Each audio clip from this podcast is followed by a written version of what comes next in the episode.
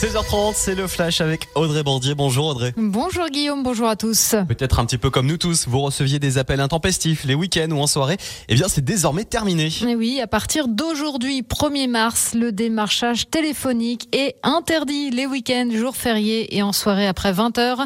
Autre changement de ce 1er mars, les tests Covid ne sont plus remboursés par la sécurité sociale. Ce sont les mutuelles qui prennent le relais. Et puis le prix du paquet de cigarettes augmente. Gérald Darmanin défend son projet de loi immigration. Le ministre de l'Intérieur a été auditionné hier devant la commission des lois du Sénat. Pour faire passer le texte, il se dit favorable à des amendements qui permettraient de limiter le regroupement familial. Ce serait alors une première dans le droit français. L'année dernière, ce regroupement représentait seulement 10% des titres de séjour accordés. Le défi des super zéros est de retour à Combloux. Les familles qui souhaitent s'inscrire à l'opération imaginée par la mairie peuvent encore se faire connaître. Cinq familles avaient participé l'année dernière à la première édition.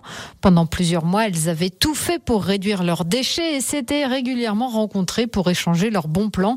Cette fois, le défi va durer cinq mois et va concerner aussi la consommation d'énergie. Les participants seront accompagnés tout au long de ces cinq mois. Les travaux ont commencé sur la départementale 286, celle qui mène au Mont-Saxonnet à partir de Tué à Bonneville jusqu'au 31 août. Pour monter par ce côté, il faut passer par Brison. À noter qu'à cause de ces travaux, la cascade du Dard est interdite interdit aux randonneurs. Des rochers risquent de tomber. Ce fut une journée frustrante pour l'équipe de France de snowboard cross. Les mondiaux continuent à Bakouriani en Géorgie. Aucun tricolore n'est monté sur la boîte aujourd'hui. Chez les femmes, Manon Petit-Lenoir est arrivé quatrième. Chloé Trespeuch, actuel leader de Coupe du Monde, cinquième. Même frustration chez les hommes avec une cinquième place pour Merlin Surget. Loane Bozzolo est treizième. Demain, place à l'épreuve par équipe. Et puis Bakouriani qui accueille également les mondiaux de ski freestyle aujourd'hui Aujourd'hui, c'était les qualifications pour le half-pipe. Kevin Roland, qui a fait un retour surprise aux affaires, sera de la partie. La finale, ce sera samedi à partir de 7h du matin.